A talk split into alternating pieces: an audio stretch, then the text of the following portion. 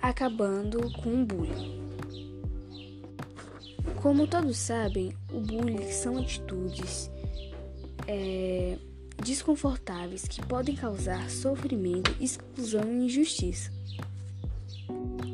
Temos que conscientizar a todos que essa atitude é horrível. Sozinhos não podemos fazer nada, mas juntos somos mais fortes. Não devemos ridicularizar ninguém, independentemente da cor, desculpa, independentemente da cor, da religião, de sexo ou de atitudes. No fundo, somos todos iguais. Então, vamos parar com essa bobeira, racismo e preconceito.